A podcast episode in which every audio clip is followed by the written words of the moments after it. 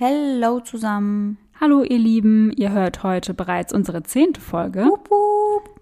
Und an alle, die so lange dabei geblieben sind, wir möchten uns erstmal bei euch bedanken. Und dann möchten wir uns auch noch für das Feedback nach unserer letzten Folge bedanken. Denn wir hatten euch ja gefragt, welche Erzählweise euch besser gefällt, also eher etwas lockerer oder doch lieber ernster. Die Meinungen dazu sind sehr stark auseinandergegangen. Also einige von euch haben gesagt, wir sollen viel lockerer sein, die anderen haben gesagt, wir sollen auf jeden Fall ernster bleiben. Und wir haben uns jetzt einfach für die goldene Mitte entschieden. Also wir wollen natürlich dem Thema entsprechend ernst bleiben, aber an den passenden Stellen dann doch etwas lockerer miteinander sprechen. Dann würde ich sagen, legen wir auch los mit unserem zehnten Fall und heute ist Sarah wieder an der Reihe. Als ich an meinem neuen Fall gearbeitet habe, musste ich übrigens häufiger daran denken, dass ich mir früher immer vorgestellt habe, wie es wäre, beim FBI zu arbeiten oder irgendwie als Journalist über Verbrechen zu schreiben. Weil für einen True Crime Fan ist es ja irgendwie ein mega, mega cooler Gedanke, weil dann sitzt du ja so direkt an der Quelle. Weißt du, was ich meine? Ja, super. Und vor allem als True Crime Fan stellt man sich ja schon die Frage, als könnte man nicht auch ein guter Profiler sein, zum Beispiel? Ja, da denkt man immer, das kriege ich auch hin. Ja. Auf jeden Fall sind mir genau solche Gedanken öfter mal in den Sinn gekommen, denn unser heutiger Fall handelt von dem Journalisten Vlado Teneski. Er war seinerzeit einer der bestinformierten Kriminalreporter in Mazedonien. Er hatte immer ein Detail mehr als seine Kollegen und wusste immer ein wenig mehr als alle anderen. Wenn Vlado Teneski über den Serienmörder schrieb, der seine Heimatstadt in Mazedonien verfolgte, war sein Blick fürs Detail immer so ausgeprägt, dass die Geschichte die Leser schockierte. Das Insiderwissen des Journalisten über die brutalen Morde an drei älteren Frauen in der kleinen Stadt Kicevo sorgte dafür, dass die Zeitungsredakteure seine Artikel in den Vordergrund stellten. Doch Woher kam er an die Informationen, die nicht einmal die Polizei preisgegeben hatte? Das ist die Frage, mit der wir uns heute beschäftigen. Oh, das ist aber eine sehr gute Frage. Aber jetzt widmen wir uns erstmal der Frage, wer Vlado Teneski überhaupt ist. Er wurde 1952 in der Gegend von Kicevo geboren. Sein Vater war Nachtwächter und seine Mutter arbeitete als Hausmeisterin in einem örtlichen Krankenhaus. Nach Aussagen der Nachbarn waren beide sehr schlecht gelaunte und unversöhnliche Eltern. So will man auch von seinen Nachbarn beschrieben werden. Ja, aber echt. Aber die Nachbarn lagen damit nicht ganz so falsch. Wenn eines ihrer Kinder sich schlecht benahm, kam der Gürtel des Vaters zum Vorschein. Und die Mutter war genauso streng. Nach seinem Journalistikstudium in Kroatien begann Teneski sich für Poesie und Schreiben zu interessieren. 1973 lernte er dann seine zukünftige Frau Vesna kennen. Die beiden trafen sich bei der regionalen Dichterlesung. Er bekam den ersten Preis und sie den dritten. Er war 21 und sie war 19. Die beiden gründeten eine Familie und bekamen zwei Söhne. Also eigentlich eine richtige Bilderbuch-Love-Story. Die Familie lebte zunächst bei Teneskis Eltern denn die Mutter kam nie darüber hinweg, dass ihr anderer Sohn bereits ausgezogen war und deswegen traute Teneski sich nicht wirklich, sie auch noch alleine zu lassen. Aber klar, dass er sich nicht getraut hat, wenn seine Eltern etwas gewalttätiger waren? Ja, und etwas strenger. Aber andererseits müsste er ja genau deswegen gerne ausziehen wollen. Ja, stimmt schon. Doch die Familie blieb bei den Eltern wohnen. Vlado Teneski arbeitete jahrelang als Journalist. Die meiste Zeit seiner Karriere arbeitete er für verschiedenste lokale Zeitungen. Von all den vielen Zeitschriften, für die er arbeitete, fühlte sich Teneski am meisten mit Nova Macedonia verbunden. Aber als die Zeitung 2003 dann den Besitzer wechselte, wurde er entlassen. Und innerhalb weniger Monate darauf verlor er beide Eltern. Im August verstarb sein Vater in einer kleinen Hütte, einige Kilometer von Kichevo entfernt angeblich indem er sich selbst erhängte. Im Dezember desselben Jahres verstarb dann seine Mutter an einer versehentlichen Überdosis Schlaftabletten. Czerneski hatte zwar kein wirklich gutes Verhältnis zu seinen Eltern, doch dennoch waren es eben Mutter und Vater. Also ich glaube, das ist trotzdem sehr schwer zu verkraften. Ja, auf jeden Fall. Und dann auch noch beide in so kurzem Abstand. Ja, eben, denke ich auch. Dazu kam, dass die Renten der beiden Eltern der Familie sehr geholfen hatten. Und die fielen jetzt natürlich beide weg. Die Familie stand finanziell also recht schlecht da. Vesna nahm daraufhin eine Stelle in der Hauptstadt Skopje als Inspektorin im Bildungsministerium an und ließ ihren Mann alleine in Kichevo leben. Mit dem Geld aus ihrem neuen Job unterstützte sie ihre Söhne. Vor allem Zwonko, der sich entschieden hatte, im Ausland zu studieren. Sie kehrte an den Wochenenden nach Hause zurück oder Terneski besuchte sie eben in Skopje. Terneski blieb derweil in Kichevo und arbeitete freiberuflich weiter als Journalist für verschiedene Redaktionen. Irgendwann sicherte er sich sogar wieder Aufträge bei der Nova Macedonia. Meist befasste er sich jedoch mit recht unspektakulären Artikeln, welche sich mit kontroversen politischen Themen befassten. Die Korruption der Polizei, steigende Arbeitslosigkeit, solche Themen eben. Denn in einer kleinen Stadt wie Kichevo passiert tatsächlich nicht sonderlich viel. Kichevo ist also kein Ort, der regelmäßig in die Nachrichten kommt. Kichevo wird im mazedonischen Fernsehen nur selten erwähnt. In Reiseführern wird es lediglich auf einer halben Seite erwähnt, wenn überhaupt. Es scheint ein seltsamer Ort für einen ambitionierten Journalisten zu sein, der auf der Suche nach spannenden Geschichten ist. Aber Vlado Teneski liebte Kichevo und seine traumhafte Umgebung. Unter Überschriften wie Pictures from Life und Pictures Without a Frame schrieb er lange, schwärmende Berichte über die mazedonische Landschaft. Die rund 30.000 Einwohner der mazedonischen Stadt zogen eher selten das Interesse der nationalen Presse auf sich. Doch das ändert sich im Jahr 2005. Bereits am 16. November 2004 geht ein aufgelöster Anruf im lokalen Polizeipräsidium in Kichevo ein. Eine Frau meldet, dass ihre 64-jährige Mutter Mitra Semjanowska verschwunden ist. Mitra hatte ihre Wohnung an besagtem Tag verlassen, um zum örtlichen Supermarkt zu gehen. Doch seitdem ist sie nicht wieder zurückgekommen. Ihre Tochter hatte zunächst vermutet, dass ihre Mutter nach dem Einkauf beim Supermarkt noch ein paar Verwandte besucht haben könnte und deswegen so lange unterwegs war. Doch als immer mehr Zeit vergeht, macht sich die 41-Jährige so langsam Sorgen. Verständlich. Ja, definitiv. Eine Durchsuchung von Mitras Haus bringt die Beamten nicht weiter. In Mitras Wohnung finden sich keinerlei Spuren oder Hinweise, die auf etwas Ungewöhnliches hindeuten könnten. Es fanden sich auch keine Hinweise darauf, wo Mitra sich nun aufhalten könnte.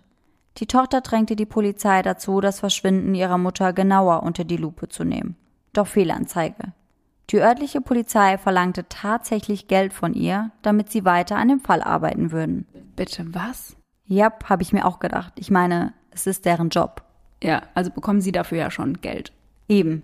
Also suchte sich die Tochter woanders Hilfe. Nur 100 Meter entfernt von dem Haus ihrer Mutter wohnte der in der Stadt bekannte Journalist Vlado Teneski. Teneski hatte schon zuvor einige Artikel über Verbrechen geschrieben, allerdings nicht über wirklich ernste Themen. Doch als Mitras Tochter ihn darum bittet, einen Artikel über das Verschwinden ihrer Mutter zu schreiben, willigt er ein. Als der Artikel dann veröffentlicht wird, sorgte das zwar für Empören, doch es brachte keinerlei Hinweise auf Mitras Verbleiben ein. Es vergehen mehr und mehr Tage ohne eine Spur von Mitra und so langsam befürchtet ihre Tochter, dass ihr etwas Schlimmes passiert ist. Würde ich auch, wenn es tagelang keine Spur von ihr gibt. Ja, also ich würde mir auch definitiv Gedanken machen und ich würde auch alles dafür tun, dass irgendjemand diesen Fall bearbeitet und nach meiner Mutter sucht. Ja. Doch Freunde und Nachbarn der Vermissten hatten einen anderen Verdacht. Es kamen Gerüchte auf, dass Mitra abgehauen sei, um ihrem extrem eifersüchtigen Freund zu entkommen oder dass sie eben einfach gegangen sei, um ein neues Leben zu beginnen, ohne Bescheid zu geben. Und das kann ich mir gar nicht vorstellen. Eigentlich nicht, aber ich kann mir vorstellen, warum die das denken, weil wenn das so ein kleines Dorf in Anführungszeichen ist und da sonst nie was passiert, also ist das für die wahrscheinlich gar keine Option, dass da ein Verbrechen hinten dran steht. Ja, kann ich schon nachvollziehen, aber ich meine, sie hat eine Tochter, als würde sie der nicht mal Bescheid geben. Ja. Auch Teneski ließ nicht locker. In den folgenden Wochen untersuchte er das Verschwinden von Mitra weiterhin. Er interviewte verschiedenste Personen, um an irgendeine Spur zu kommen. Doch nichts. Mitra war wie vom Erdboden verschluckt. Am 12. Januar 2005, also etwa zwei Monate nach dem Verschwinden von Mitra, entdeckte ein Schrottsammler, der auf einer verlassenen Baustelle einer Sportanlage herumstöberte, eine Plastiktüte. Die Tüte wurde in einem flachen Loch im Boden abgelegt und war mit Plastikmüll und einigen Steinen bedeckt und beinhaltete scheinbar menschliche Überreste. Oh nein. Ja. Die Autopsie bestätigte dann den grausamen Verdacht. Das Opfer konnte schnell als die vermisste 64-jährige Mitra identifiziert werden. Forensische Tests ergaben, dass sie brutal geschlagen, vergewaltigt, gefoltert und mit einem Telefonkabel zu Tode gewürgt wurde. Ihre Leiche wurde dann mit dem gleichen Telefonkabel gefesselt und dann in eine Plastiktüte gestopft. Abartig. Anhand der fortgeschrittenen Verwesung konnte festgestellt werden, dass Mitra erst seit etwa zehn Tagen tot war. Das bedeutet, dass sie die letzten zwei Monate, in denen sie vermisst wurde, von ihrem Entführer am Leben gehalten und gefoltert wurde. Wird ja immer schlimmer. Ja, man denkt, es geht nicht schlimmer und dann kommt noch eine Info obendrauf. Ja. Kichevo stand unter Schock. So etwas war dort noch nie zuvor geschehen. Doch glücklicherweise gaben die örtlichen Behörden nach kurzer Zeit bekannt, dass sie zwei Verdächtige festgenommen hatten. Ante Ristecki und Igor Micheski waren beide in ihren Zwanzigern. Sie wurden wegen des Mordes an Mitra Simjanowska und Radoslav Boschinowski, das war jetzt eine sehr schwere Geburt, angeklagt. Radoslav Boschinowski war ein alter Mann, der im Dezember 2004 in seinem Haus im Nachbarsdorf ausgeraubt und getötet wurde. Weniger als zwei Wochen bevor Mitras Leiche gefunden wurde, brachen die beiden Männer unter Einfluss von Drogen und Alkohol in sein Haus ein. Der alte Mann musste schlimmen sexuellen Missbrauch und Folter erleiden. Sie hatten ihm Gegenstände eingeführt und seinen Penis und seine Hoden mit einer heißen Feuerzange gequetscht. Oh mein Gott. Letztendlich wurde er dann auf grausame Art und Weise zu Tode geprügelt. Und das für nichts außer ein wenig Kleingeld. Da Mitra auf ähnliche Weise missbraucht worden war, stellte die Anklage eine Verbindung zwischen den Verbrechen her und beschloss, sie als Doppelmord zu behandeln. Ja, liegt ja auch nahe, wenn das in der gleichen Umgebung passiert ist und dann auch noch ähnliche Foltermethoden angewandt wurden. Also dann, ja, mehr als offensichtlich eigentlich. Ja, und auch noch zur selben Zeit. Ja. Also ich kann schon nachvollziehen, warum sie eben die Fälle miteinander verknüpft haben. Auf jeden Fall. Die beiden Männer waren bereits inhaftiert und wurden nun also auch des Mordes an Mitra beschuldigt. Es wurde berichtet, dass Ristecki und Mirczewski während einer inoffiziellen Befragung zugegeben hätten, sowohl Mitra als auch Buschinowski ermordet zu haben. Aber im Gerichtssaal beharrten sie darauf, dass sie nur den Mann getötet hätten und nichts mit dem Tod von Mitra zu tun gehabt hätten. Doch das glaubten sie ihnen nicht. Ristecki und Mirczewski wurden für die Morde zu lebenslanger Haft verurteilt. Und das, obwohl es widersprüchliche Beweise gab. Zum einen behauptete Ristecki, dass er ein wasserdichtes Alibi hätte. Denn er arbeitete während Mitras Verschwinden nicht mal in der Nähe von Kichevo. Außerdem fand man bei der Obduktion von Mitra Spermaspuren. Später stellte sich dann heraus, dass diese weder mit der DNA von Ristecki noch mit der von Mirczewski übereinstimmten. Vielleicht gab es also einen dritten Angreifer. Oder das Gericht hatte eben die falschen Männer dafür eingesperrt.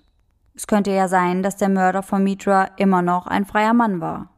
Doch diese Fragen wurden zum damaligen Zeitpunkt überhaupt nicht gestellt.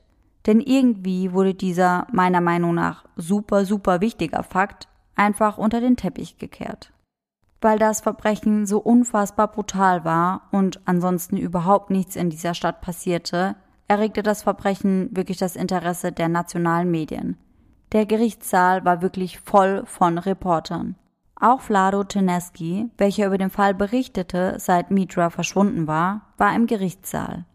Er berichtete für die Zeitschrift Nova Macedonia über das Gerichtsverfahren. Er saß dort auf seiner Bank und hörte der Anklage, den Zeugen und der Verteidigung zu. In einem Artikel mit der Überschrift Chirurgische Handschuhe für einen ungeheuerlichen Mord schrieb Teneski. In Handschellen und mit suchenden Augen betraten der 28-jährige Ante Ristecki und sein Freund Igor Mirczewski, die eines schrecklichen Doppelmordes in Kicevo und Malkuetz beschuldigt wurden, den Gerichtssaal. Sie starrten leer an die Decke und flüsterten von Zeit zu Zeit vor sich hin. Es ist alles vorbei, und jetzt werden wir für unsere Verbrechen bezahlen. Alle waren fest davon überzeugt, dass die Täter dieser schlimmen Verbrechen gefasst worden wären.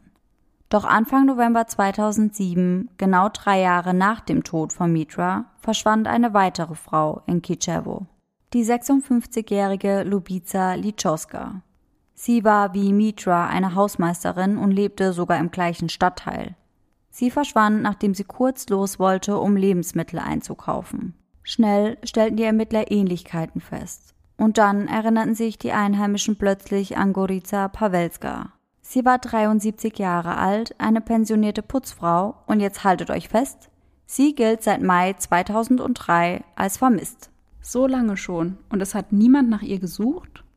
Also damals haben sich die Leute anscheinend nicht wirklich viel dabei gedacht. Sie vermuteten, dass sie vielleicht an einem abgelegenen Ort einen Schlaganfall oder einen Herzinfarkt erlitten hätte, und man hatte auch spekuliert, ob sie vielleicht zum Arbeiten nach Skopje gefahren war und einfach nicht mehr zurückgekommen ist. Da es aber wirklich überhaupt gar keine Spur von ihr gab, wurde die ganze Angelegenheit nach einer Zeit einfach vergessen. Und das würde hier vermutlich auch niemals passieren. Glaube ich auch nicht. Vor allem, ja, meistens suchen doch Freunde oder Verwandte irgendwie nach jemandem. Ja, normalerweise schon. Aber in diesem Fall nicht. Und jetzt sah es ganz so aus, als sei die kleine Stadt Kichevo die Heimat eines Serienmörders. Das war natürlich gefundenes Fressen für die Presse. Und die Herausgeber von Flado Teneski witterten eine große Story. Verständlich. Ja, wenn da sonst niemals was passiert, dann müssen sie da natürlich dranbleiben. Ja, klar. Also stürzte sich dieser unmittelbar ins Geschehen und versuchte nun wie bei Mitra so viele erschreckende Details wie möglich herauszufinden. Er interviewt verschiedene Verwandte und alle berichten, dass Lubica eine sehr ruhige und sehr sanfte Frau war. Sie arbeitete als Hausmeisterin von Wohnhäusern, um ihre Familie zu ernähren. Für seinen Artikel interviewt Teneski auch ihren Sohn Duko. Zwei Tage nach dem Verschwinden meiner Mutter habe ich die Polizei informiert, sagt dieser. Ich sprach mit den Bewohnern der Gebäude, in dem meine Mutter gearbeitet hatte, und suchte ein wenig nach Hinweisen, konnte aber keine Spur von ihr finden. Die Polizei sagte dem Mann nur, dass sie an dem Fall dran sind. Nach Monaten bestätigten sich dann die schlimmsten Befürchtungen.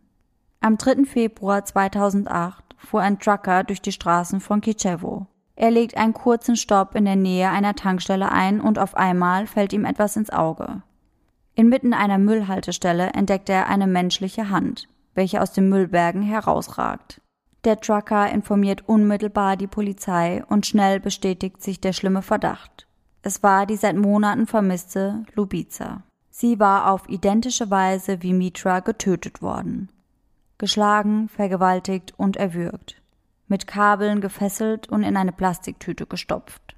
Nach Angaben des Gerichtsmediziners war die Tat nur wenige Tage zuvor begangen worden, was bedeutete, dass sie seit drei Monaten festgehalten wurde. Sie wurde dort gefüttert und am Leben erhalten und dann wiederholt gefoltert und vergewaltigt. Also ähnlich wie bei der anderen vermissten Frau. Genau, eigentlich identisch, nur dass diese Frau drei Monate festgehalten wurde und Mitra zwei. Wie schlimm. Ja. Die Ähnlichkeiten zu dem Mord an Mitra waren also sehr offensichtlich. Man konnte sie gar nicht mehr ignorieren. Und das fiel natürlich auch Teneski auf. Das neue Verbrechen ist die Top-Story von Kichevo, schrieb Teneski mit viel Trara in einem Artikel, welcher am 6. Februar 2008 veröffentlicht wurde. Nochmal zur Erinnerung, das war nur drei Tage, nachdem die Leiche von Lubica gefunden wurde. Okay, das ist ja extrem schnell. Ja, definitiv. Er war der Erste, der darüber berichtet hat. Mhm. Er schreibt, Gerüchte sind im Umlauf. Während die Polizei an dem Fall arbeitet, ist die Mehrheit der Leute auf Kichevo der Meinung, dass dieser Mord mit dem Doppelmord in Malkoetz und Kichevo zusammenhängt, bei dem zwei ältere Bürger für eine sehr kleine Summe Geld getötet wurden. Aber wie kann das sein, wenn die für den Mord an Mitra verurteilten Kriminellen bereits hinter Gitter waren? Im selben Artikel deutet Teneski an, dass Lubica von einem Auto angefahren worden sein könnte. Und der Fahrer, anstatt sie ins Krankenhaus zu bringen, beschlossen hatte, sie auf die abscheulichste Weise auszunutzen. Macht ja gar keinen Sinn. Derjenige, der sie angefahren hat, müsste ja dann gedacht haben, ach, jetzt liegt die da schon, dann nehme ich sie mit und folter sie noch ein bisschen. Macht überhaupt keinen Sinn, meiner Meinung nach. Aber Teneski munkelt in seinem Artikel eben, dass es so gewesen sein könnte. Ah ja. Hm. Doch noch bevor die Polizei einen Verdächtigen hat, wird eine weitere Leiche gefunden. Am 16. Mai 2008 wird der leblose Körper von Zivana Temelkoska gefunden. Sie verschwand nach einer Falschmeldung über die Krankenhauseinweisung ihres Sohnes. Sie wurde ebenfalls gefoltert, vergewaltigt, erwürgt und mit einem Telefonkabel gefesselt. Und auch hier sehen wir wieder unheimlich viele Parallelen zu den anderen beiden Frauen. Und zwar nicht nur, was die Art und Weise des Tötens angeht. Auch das Profil des Opfers passt ins Schema. Sivana war eine 65-jährige Frau, die früher als Hausmeisterin an der örtlichen Grundschule gearbeitet hatte und im gleichen Stadtteil wie die anderen Opfer wohnte. Sie war am 7. Mai 2008 verschwunden, war aber im Gegensatz zu den vorherigen Frauen bereits eine Woche später tot aufgefunden worden. Ihre misshandelte Leiche war außerhalb der Stadt auf einen Müllhaufen geworfen worden, neben einem Feld, auf dem die örtliche Fußballmannschaft spielte. Die Leiche war nackt und nur mit einem Regenmantel bedeckt. Die Autopsie ergab zahlreiche äußere und innere Verletzungen, darunter fünf gebrochene Rippen und 13 Schnitte am Schädel. 13 Stück. Ja. Die Details sind wirklich sehr, sehr grauenvoll und ich muss sagen, dass es mir schwer fällt, diese überhaupt auszusprechen. Wenn ihr euch das ersparen wollt, dann spult einfach die nächsten 30 Sekunden vor. Denn bei der Obduktion von Sivana kam nicht nur heraus, dass sie 13 Schnitte am Schädel hatte und insgesamt fünf gebrochene Rippen, sondern auch, wie sie sexuell misshandelt wurde. Sie wurde unter anderem mit einer Glasflasche und mit einem Fläschchen Aftershave und Baumwolle geschändet. Wie im Fall von Mitra konnte auch Sperma an ihrem Körper gefunden werden. Und als ich das gelesen habe, wurde mir wirklich komplett anders. Das muss so extrem sein. Ich kann mir das gar nicht vorstellen. Unfassbar. Ich wusste erst im ersten Moment eben gar nicht, was ich sagen soll. Ja, so ging es mir auch, als ich das gelesen habe. Ich habe, glaube ich, meinen Bildschirm erstmal angestarrt und war einfach nur schockiert. Ja. Ihr Handy wurde in der Nähe eines Kindergartens am anderen Ende der Stadt entdeckt. Es wurde offenbar aus einem fahrenden Auto geworfen. Die Bürger von Kichevo leben nun in Angst und Schrecken. Ältere Frauen hatten Angst, alleine auszugehen, und die Mütter ließen ihre Kinder nicht mehr auf die Straße. Niemand profitierte von den schrecklichen Ereignissen, außer die Journalisten natürlich. Am 19. Mai schrieb Teneski in Nova Makedonia, die Menschen von Kichevo leben in Angst und Panik. Nachdem am Wochenende eine weitere abgeschlachtete Leiche einer Frau aus der Stadt gefunden wurde. Sowohl die örtliche Polizei als auch die Stadtbevölkerung betrachten das mysteriöse Verschwinden und den schrecklichen Tod von Sivana Temelkoska und Lubica Lichowska als das Werk einer einzigen Person, eines Serienmörders. Und was am beunruhigendsten ist, obwohl seine Opfer einem klaren Profil entsprechen, wusste niemand mit Sicherheit, wie der Mörder seine Ziele ausgewählt hat. Die Motive des Monsters von Kichevo sind immer noch unklar. Das schreibt Teneski. Teneski war der festen Überzeugung, dass die Ermittler Beweise zurückhalten. Und daher befragte er einige Polizeibeamte, die in diesem Fall involviert waren. Danach berichtet er. Beamte des Innenministeriums sagen, dass sie mehrere Verdächtige haben. Alle von Kichevo. Viele wurden befragt, aber wieder freigelassen. Es gibt eine Bestätigung, dass bei beiden Opfern Spuren des Mörders gefunden wurden. Und diese werden jetzt analysiert. Teneski wollte auch die Verwandten von Sivana befragen und sie um genaue Angaben zu dem Fall bitten. Er wollte von ihnen wissen, wann sie Sivana das letzte Mal gesehen hatten. Er wollte wissen, was ihre Version des Geschehens war. Und er wollte wissen, ob sie jemanden verdächtigten. Und ich weiß, dass man als Journalist eben hinten dran sein muss, aber das war so kurz nach dem Tod, dass ich das irgendwie schon fast wieder etwas daneben finde. Mehr als taktlos, würde ich sagen. Ja, sehe ich genauso. Doch das war kein Problem für Teneski. Er sagte zu seinen Redakteuren, dass es einfach für ihn war denn die Familie Temelkoska wohnte nur ein paar Häuser von ihm entfernt. Sie waren Nachbarn. Tatsächlich hatten alle Opfer in seiner Nachbarschaft gelebt. Das war natürlich praktisch für die Berichterstattung. Die Suche nach dem bestialischen Täter lief also auf Hochtouren. Die drei Opfer und das noch vermisste mögliche Opfer hatten eine Spur hinterlassen. Sie hatten nämlich alle eine Gemeinsamkeit. Alle Opfer hatten als Hausmeister gearbeitet. Alle waren im gleichen Alter und alle wohnten in nächster Nähe zueinander. Außerdem wurden sie alle auf die gleiche Weise gefoltert und letztendlich erwürgt. Aus diesen Hinweisen konnte ein Profil erstellt werden. Der Serienmörder war höchstwahrscheinlich jemand, der im gleichen Stadtteil wohnte und seine Opfer persönlich kannte. Er war wahrscheinlich ein Mann mittleren Alters und vermutlich auch relativ stark. Seine Intelligenz war wahrscheinlich überdurchschnittlich hoch, denn die Verbrechen hatte er sorgfältig geplant. Er hatte stets ein hohes Maß an Kontrolle über den Tatort. Die Profiler vermuteten, dass der Täter unter tief sitzenden sexuellen Frustrationen litt, die ihren Ursprung in der frühen Kindheit oder Jugend hatten. Diese hatten sich dann allmählich zu einer Pathologie sadomasochistischer Begierden entwickelt. Es war mehr als wahrscheinlich, dass er alleine handelte, obwohl die Anwesenheit eines Komplizen nicht auszuschließen war. Doch glücklicherweise findet sich ein altes Trikot neben Temelkoskas Leiche. Denn bei der forensischen Analyse werden Blutspuren entdeckt, die nicht zu der toten Frau gehörten. Die Identifizierung der Blutgruppe Laut Gerücht war sie B-positiv. Und verrückt, aber ich bin auch B-positiv. Willst du uns irgendwas sagen, Sarah? Ich bin's nicht gewesen. Wirklich. Und mehrtägige, intensive Befragungen von etwa 150 Männern schränkten den Kreis der Männer ein, die die Polizei testen wollte. Sie sammelten also von dem Verdächtigen oder möglichen Verdächtigen Spermaproben und wollten diese dann mit den Spuren auf den Leichen vergleichen. Da frage ich mich aber, warum das erst so spät passiert. Naja, also bei der ersten Leiche, bei Mitra, hatten sie ja eigentlich schon zwei Verdächtige verhaftet.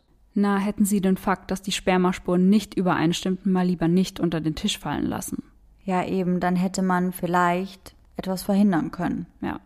Unter den neuen Hauptverdächtigen war nun ein Taxifahrer, mehrere Nachbarn der Opfer und der über den Fall berichtende Journalist Vlado Teneski. Ah ja. Mhm. So wendet sich das Blatt. Und tatsächlich wurde Vlado Teneski dann auch am frühen Nachmittag des 20. Juni 2008 in seinem Haus verhaftet. Drei voneinander unabhängige Labortests hatten bestätigt, dass seine DNA exakt mit den Proben übereinstimmte, die von den Leichen von Mitra und von Sivana entnommen worden waren.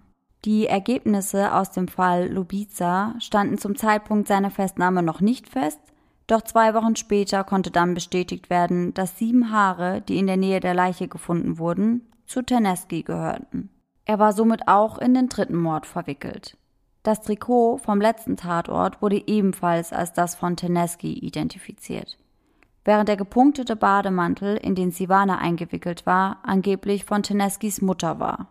Da war er ja aber überhaupt nicht vorsichtig, was seine Spuren angeht. Nein, irgendwie war er da überhaupt nicht vorsichtig. Keine Ahnung, ob er da nicht drüber nachgedacht hat oder ob er vielleicht erwischt werden wollte, um selbst mal in die Schlagzeilen zu kommen, aber irgendwie schon sehr komisch. Ja, total auffällig irgendwie. Ja.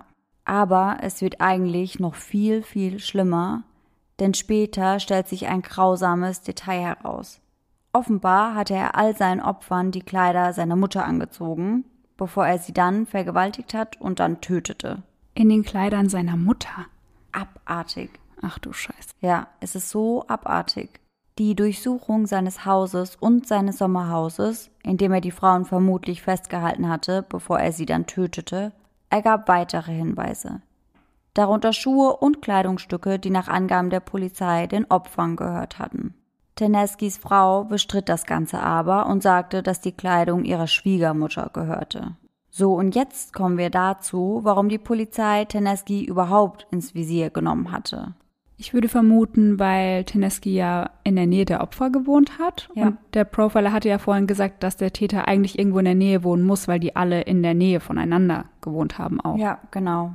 Und er hat ja auch ein sehr starkes Interesse an den Fällen gezeigt und sich da total hinten dran geklemmt. Ja, fast schon ein auffällig starkes Interesse. Ja. Sehe ich auch so. Und er entspricht ja auch ansonsten dem Profil der Profiler, denn er ist ein Mann mittleren Alters und es passt ja auch, dass sie sagen, er hatte vermutlich eine nicht ganz so leichte Kindheit. Mhm. Denn wir wissen ja, sein Familienleben war nicht ganz so harmonisch und auch das Verhältnis zu seiner Mutter war ja nicht ganz so gut. Ja. Aber tatsächlich war es etwas komplett anderes, was ihn verriet. Oh. Und zwar seine Zeitungsartikel. In diesen hatte Taneski die Verbrechen nämlich sehr, sehr, sehr sorgfältig beschrieben. Und zwar vielleicht etwas zu sorgfältig. Denn in seinem letzten Bericht über Sivana stach ein Detail besonders hervor. Teneski hatte geschrieben, dass die Frau mit demselben Kabel, mit dem sie später gefesselt wurde, auch erwürgt worden war. Aber die Ermittler hatten dieses Detail überhaupt nicht an die Medien oder an die Öffentlichkeit weitergegeben. Hm. Okay, aber das ist ja jetzt auch wieder etwas ungewöhnlich, dass er da nicht besser aufpasst. Und irgendwie macht es auf mich den Anschein, als hätte er einfach das Gefühl gehabt, dass sie ihn eh nie schnappen und deswegen kann er auch seine Spuren hinterlassen und das in den Artikel reinschreiben, weil er ist ja eh der Polizei überlegen, so auf die Art. Ja, also entweder habe ich auch das Gefühl, dass er sich extrem überlegen und sicher gefühlt hat, aber ich kann mir bei ihm irgendwie auch vorstellen, dass er so ein Fünkchen Hoffnung hatte und dachte, vielleicht wird er ja erwischt und kommt dann in die Schlagzeilen. Würde auch echt passen. Ja, weil er war ja irgendwie so super sensationsgeil. Also auch bei seinen Artikeln. Ich glaube, deswegen hat er auch nicht darüber nachgedacht, ob er die Details mit reinnehmen kann oder nicht. Und ich finde einfach, man sieht das auch so extrem in seinen Artikeln, weil er wollte ja wirklich immer, immer, immer ein Detail mehr haben als alle anderen Reporter. Und vielleicht war das unter anderem auch sein Antrieb oder mit sein Antrieb, weil wenn er die Morde begeht, hat er ja die Details aus erster Hand. Ja, kann ich mir vorstellen, weil damit würde er ja sicherstellen, dass er immer mehr weiß als alle anderen. Ja. Weil er im Endeffekt halt der Täter ist. Ja, klar. Aber genau das wurde ihnen dann zum Verhängnis. Denn nur eine geheime Quelle innerhalb der Polizeidienststelle oder eben der Mörder selbst hätten wissen können, dass dasselbe Telefonkabel dafür verwendet wurde. Das waren allerdings keine handfesten Beweise, es handelt sich da einfach nur um Indizienbeweise. Denn es könnte ja auch irgendwie möglich sein, dass er doch an diese Information gekommen ist über die Polizei oder sonst einen Insider. Ja. Teneski äußert sich während der Befragung und in U-Haft fast überhaupt nicht dazu. Auf viele Fragen gibt er nur ausweichende Antworten und sagt, er könne sich selbst nicht wirklich daran erinnern. Er behauptet steif und fest, dass er unschuldig ist. Und er behauptet auch, dass er die Frauen alle nicht persönlich kennt. Was ich irgendwie auch etwas komisch finde, denn wir wissen ja, dass er teilweise nur 100 Meter von dem Opfer entfernt wohnte. Und dann kennt man sich doch. Zumindest vom Sehen. Ja, da läuft man sich ja mal über den Weg oder so. Auf jeden Fall. Und dann zu sagen, ich kenne die Frauen alle nicht oder nicht persönlich, finde ich irgendwie merkwürdig. Macht es irgendwie auffällig, finde ich. Ja. Die Ermittler beschreiben die Gespräche mit ihm als sehr, sehr frustrierend. Und das kann ich mir irgendwie vorstellen. Gerade wenn solche Aussagen kommen, wo man sich einfach nur denkt, schwachsinnig. Vor allem, wenn er sagt, er sei unschuldig, wie kann er das behaupten, wenn an den Opfern seine DNA-Spuren gefunden wurden? Ja, und dazu hat er wohl auch niemals eine Erklärung abgegeben. Es macht also alles irgendwie keinen Sinn, das so zu behaupten und in den Raum zu stellen, dass er unschuldig ist, aber überhaupt keine Beweise oder Erklärungen für die Beweise, die die Polizei hat, zu haben. Ja. Teneski äußerte den Willen, dass er sich gerne vor Gericht verteidigen möchte, denn er war ja angeblich unschuldig, Mhm. und so wurde ihm ein Pflichtverteidiger zugeteilt. Am Tag darauf wurde er dann mit einer vorläufigen Haftstrafe von 30 Tagen in ein Gefängnis in der nahegelegenen Stadt Tetovo verlegt. Als er in Tetovo ankam, wurde er wegen Platzmangels mit drei anderen Häftlingen in eine Zelle gesteckt. Taneskis Zelle hatte einen Schlafraum mit zwei eisernen Etagenbetten und ein separates Badezimmer mit einer Toilettenschüssel und einem Waschbecken. Es gab auch einen großen weißen Eimer für sanitäre Zwecke, da die Wasserversorgung häufig etwas eingeschränkt war. Weniger als drei Tage nach seiner Verhaftung, am 23. Juni gegen 2 Uhr morgens, fand einer seiner Zellengenossen Terneski in der Gefängnistoilette. Er war auf den Knien und hing mit dem Kopf in dem Eimer mit Wasser. Sie versuchten ihn wiederzubeleben, doch es war zu spät. Vlado Terneski wurde für tot erklärt. Wurde er von seinen Mitinsassen getötet oder war es Suizid? Ja, das ist eine schwierige Frage. Also die Beamten sagen, dass er nicht selbstmordgefährdet gewesen wäre oder zumindest nicht so eingestuft wurde, aber es besteht halt auch kein Verdacht, dass jemand anderes an seinem Tod beteiligt war. Sie fanden dann noch eine letzte Notiz unter seinem Kissen, doch irgendwie trägt die auch nicht wirklich zur Aufklärung bei, ob es nun Suizid war oder ob es eventuell doch Mord war. Die Notiz lautet einfach nur, ich habe diese Morde nicht begangen. Und damit bleibt jetzt ja mehr oder weniger ungeklärt, ob es eben Suizid oder Mord war und natürlich auch, ob er die drei Frauen wirklich umgebracht hat. Die Beamten gehen aber sehr, sehr stark davon aus und ich muss auch sagen, dass ich ziemlich fest davon überzeugt bin, denn wie wir wissen, wurden eben DNA-Spuren an den Opfern gefunden und ich finde auch, dass er eben ein Motiv gehabt hätte. Und das sehen die Beamten ganz genauso. Es wird angenommen, dass das wahrscheinlichste Motiv für Teneskis Verbrechen sein gestörtes Verhältnis zu seiner Mutter war, so wie wir vorhin auch schon gesagt haben. Die Opfer kannten alle seine Mutter und teilten einige Merkmale mit ihr. Sie waren alle eher ungebildet und aus armen Verhältnissen, sie waren Hausmeisterinnen oder Putzfrauen. Und interessanterweise haben die Behörden sogar darauf hingewiesen, dass die Frauen alle eine gewisse Ähnlichkeit mit der Mutter des Mörders aufwiesen. Und da sie ja auch die Klamotten von ihr trugen, also er die ihn angezogen hat, das spricht ja auch auf jeden Fall dafür. Ja, auf jeden Fall. Also es hat schon in irgendeiner Art und Weise definitiv was mit seiner Mutter und mit dem gestörten Verhältnis der beiden zu tun. Ja. Fernsehsender und Nachrichtenagenturen aus der ganzen Welt waren extrem begeistert von diesem seltsamen Leben und von dem seltsamen Tod von Teneski. Hört sich ja irgendwie auch alles total verrückt an einen Journalist, der Frauen vergewaltigt und ermordet, die seiner verstorbenen Mutter sehr ähnlich waren. Mhm. Und anschließend schreibt er dann auch noch Artikel über sie. Und damit ist ja noch nicht Schluss, denn der Serienmörder wurde dann von der Polizei verhaftet und wird dann kurz darauf in einem Eimer mit Wasser gefunden und hat angeblich Selbstmord begangen. Ich würde sagen, für uns beide ist es recht eindeutig, dass er es war, ja, oder? Ja, auf jeden Fall. Also ich bin da auch ziemlich fest von überzeugt. Doch die Einwohner von Kichevo haben das irgendwie anders gesehen. Für sie passte das alles einfach gar nicht zusammen. Viele Verwandte, Nachbarn und Kollegen weigerten sich einfach zu glauben, dass Teneski, der ansonsten immer sehr ruhig und höflich gewesen war, solche schrecklichen Taten begehen konnte. Seine Frau wollte es überhaupt nicht wahrhaben.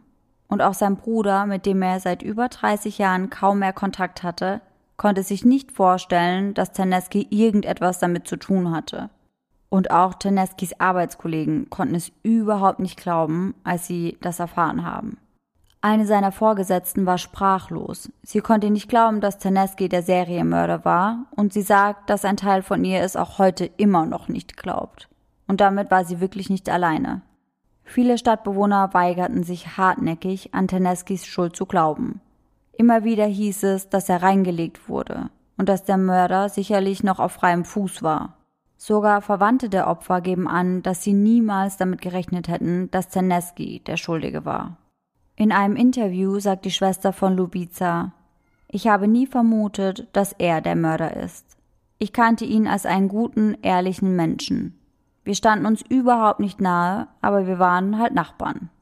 Terneski besuchte die Familie oft und suchte dort nach Informationen.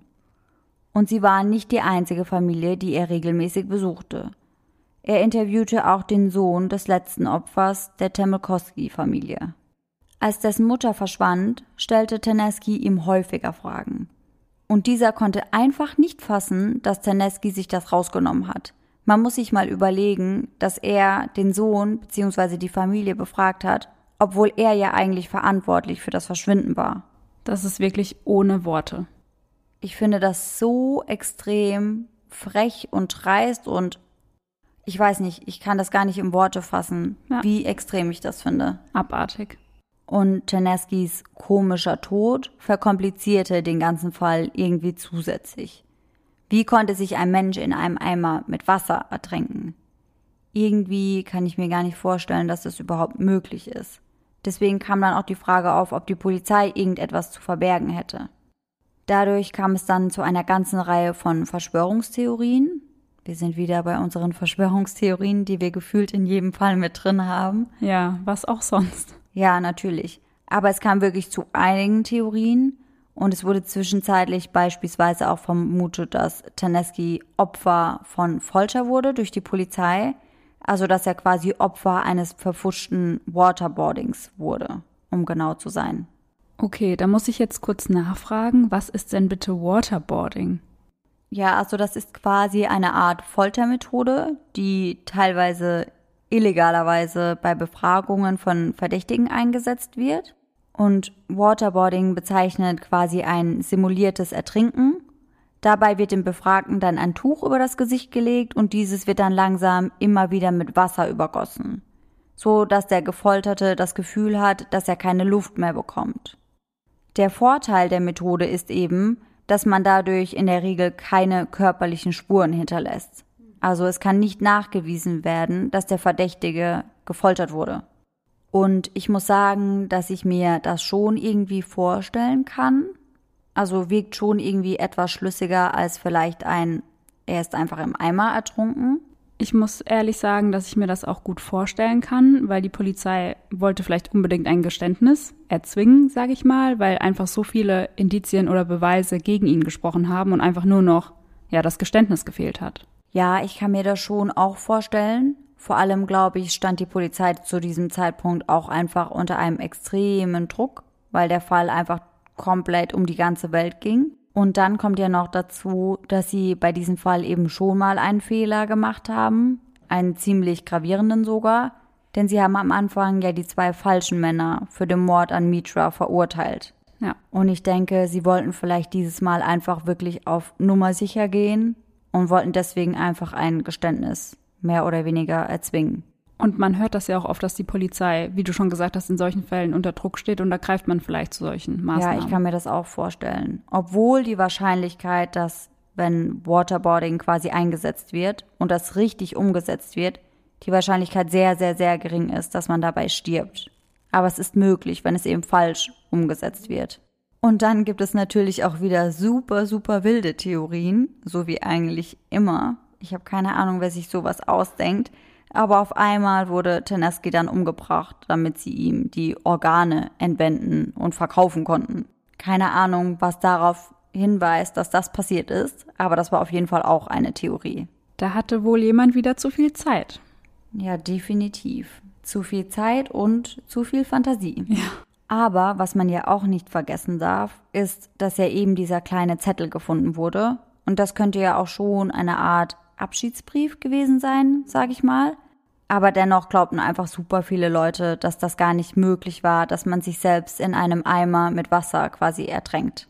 Kam mir auch etwas komisch vor, weil wenn man nur seinen Kopf in einem Eimer hat, da hast du doch den Reflex hochzugehen. Also anders, wie wenn du dich eben mit Gewichten nach unten ziehen lässt in einem See oder so. Ja, ich würde auch behaupten, dass man eigentlich aus Reflex einfach den Kopf nach oben reißt. Ja. Aber die Ermittler haben gesagt, dass er ja eine extrem ausgeprägte Willenskraft hätte mhm. und dass es deswegen funktioniert haben könnte. Okay.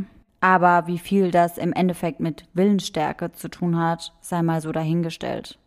Weil wenn das einfach ein Reflex ist, dann kannst du, glaube ich, die krasseste Willensstärke haben ever und trotzdem macht dein Körper das in dem Moment einfach. Ja, eben.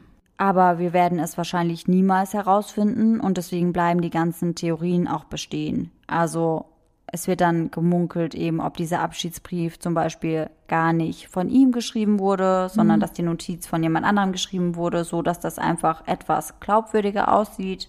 Aber im Endeffekt kann man das nicht wirklich sagen. Ja.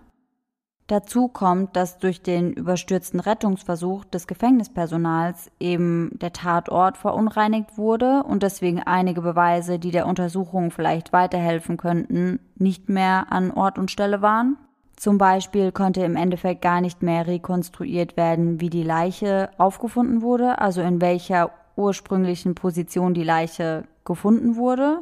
Und das hätte wahrscheinlich auch einiges über den Tod von Teneski aussagen können. Das ist ja mit der wichtigste Aspekt. Das ist ja mit der wichtigste ja, Aspekt, denke ich, ich auf sagen. jeden Fall auch. Und das konnte gar nicht mehr rekonstruiert werden. Die Autopsie der Leiche von Vlado Teneski ergab dann den Tod durch Ertrinken, aber das hatte man sich ja auch gedacht. Ja. Seine Lungen waren voller Wasser und sein Kopf war noch lange nach dem Bewusstseinsverlust wohl untergetaucht. Mhm. Aber das könnte natürlich auch so inszeniert worden sein. Ja. Außerdem gab es keinerlei Abwehrverletzungen, es gab keine äußeren Anzeichen von Gewalt, mit Ausnahme eines ganz, ganz kleinen Blutergusses an der Stirn und am Nasenrücken. Möglicherweise ist dieser aber im Anfangsstadium der Krämpfe entstanden, wenn er dort wirklich ertrunken ist. Nach Angaben des Sprechers des Innenministeriums wurden bei der Besichtigung des Tatorts keine Anzeichen für einen Kampf festgestellt. Okay. Sie sagen außerdem, dass Teneski ja sehr gut gebaut war und dass selbst drei starke Männer wie seine Zellengenossen große Schwierigkeiten gehabt hätten, Teneski zu überwältigen und dann seinen Kopf bis zum Tod in einem Eimer unterzutauchen. Aber ich muss sagen, dass ich glaube, dass drei ausgewachsene Männer es wahrscheinlich schon mit Teneski hätten aufnehmen können, um ehrlich zu sein. Hätte ich jetzt auch vermutet im ersten Moment. Dazu wurde dann aber gesagt, dass die Täter bzw. die Zellengenossen in dem Fall dann eben selbst wahrscheinlich Schnittwunden und Blutergüsse davon getragen hätten. Es handelte sich bei den Zellengenossen jetzt auch nicht um irgendwelche blutrünstigen Mörder, sondern eigentlich waren sie vergleichsweise recht harmlos. Einer der Zellengenossen wurde angeklagt, weil er ein 14-jähriges Mädchen vergiftet hatte. Das ist nicht der Typ, der harmlos war. Aber die anderen beiden waren eigentlich nur wegen Wahlbetrugs in Haft. Okay. Also jetzt auch nicht die krassesten Typen ever, wo man das irgendwie vermuten würde. Nee, echt nicht. Und da die Zellengenossen ja eigentlich kein richtiges Motiv hatten, wurde dann eben auch gemunkelt, ob es vielleicht die Regierungsbeamten waren, so wie wir vorhin schon überlegt hatten, ob er vielleicht an der Folge von Waterboarding oder sonstigem gestorben ist. Ja. Aber hier wurde dann ebenfalls gesagt, dass das eigentlich recht unwahrscheinlich ist oder nicht ganz so viel Sinn macht. Denn die Polizei hatte ja so lange, so hart an dem Fall gearbeitet und das Gericht hatte so viele relevante Beweise, dass man ihn wahrscheinlich hätte verurteilen können, dass eigentlich das Interesse eher auf der Seite des Gerichts gewesen wäre, dass man sagt, man verurteilt ihn, als dass man sagt, man tötet ihn. Ja, dann macht meine Vermutung von vorhin ja auch wieder nicht so viel Sinn, dass sie das Geständnis erzwingen wollten, weil wenn die Beweise auch so gereicht hätten für eine Verurteilung. Ja, eigentlich schon. Also ich kann mir schon vorstellen, dass sie eben auf Nummer sicher gehen wollten und trotzdem ein Geständnis herauskitzeln wollten, aber irgendwie macht das trotzdem alles nicht so ganz viel Sinn. Nee. Es ist einfach nicht ganz schlüssig, was da wirklich in der Zelle passiert ist. Und was man natürlich auch sagen muss, ist, dass sein Tod eigentlich eine schlechte Nachricht für alle war.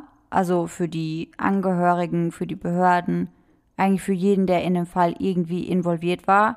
Denn sie wollten ja eigentlich, dass die Gerechtigkeit siegt und dass er quasi für seine Taten büßen muss. Nur für Teneski selbst könnte man sagen, dass es etwas Gutes war, Natürlich nicht, wenn er sich wirklich über den Ruhm gefreut hätte, aber vielleicht wollte er auch einfach der Peinlichkeit eines öffentlichen Prozesses entgehen und hat sich deswegen das Leben genommen. Außerdem ersparte er sich dadurch ja auch ein ziemlich, ziemlich langes Leben hinter Gittern. Aber wie gesagt, im Endeffekt gingen die Meinungen zu dem Tod von Teneski extrem weit auseinander. Einige Journalisten versuchten, den ganzen Fall als ein großes Versagen der Polizei darzustellen – Viele sagten einfach, dass es nur ein weiteres Spektakel gewesen wäre, um die Effektivität der Polizei irgendwie zu beweisen, gerade weil sie davor eben versagt hatten. Denn man muss dazu sagen, dass sich die Polizei nicht immer wirklich korrekt verhalten hatte in diesem Fall.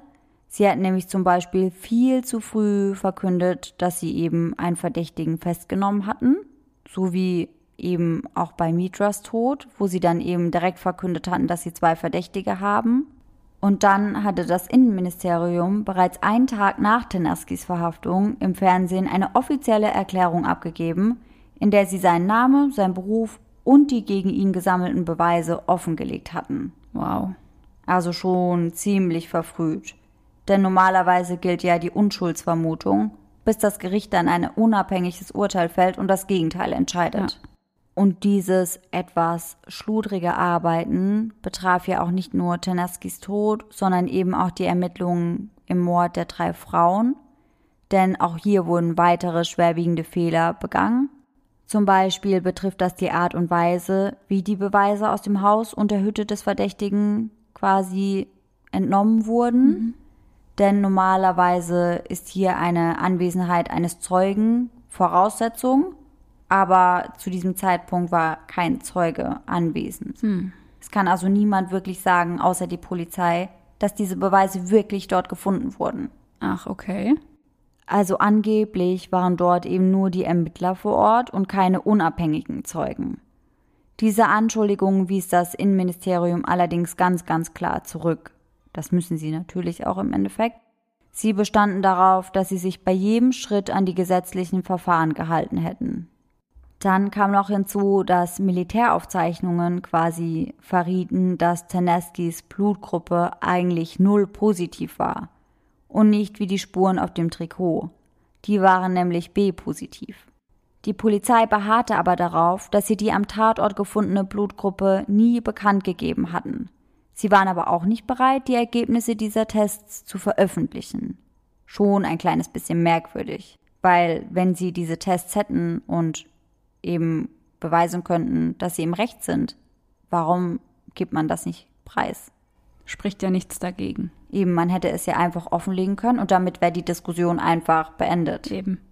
Am Ende habe ich mich wirklich so extrem in diesen Fall eingelesen, dass ich komplett verwirrt war und gar nicht mehr wusste, was ich denken sollte. Und so ging es vielen Leuten, die sich eben mit dem Fall beschäftigt haben, auch. Denn je mehr Zeit verging, desto widersprüchlicher wurden einfach die Geschichten um Teneskis Tod und um Teneskis möglicherweise, vermutlicherweise begangenen Morde. Einmal hieß es, er war schuldig, dann war er wieder nicht schuldig. Einmal hieß es, er beging Selbstmord und dann wurde er auf einmal doch wieder ermordet. Und irgendwann kamen dann sogar Gerüchte in Umlauf, dass er sogar seine eigenen Eltern getötet hätte dass sein Vater sich gar nicht umgebracht hätte, sondern dass es eigentlich Taneski war, der ihm das Leben genommen hätte.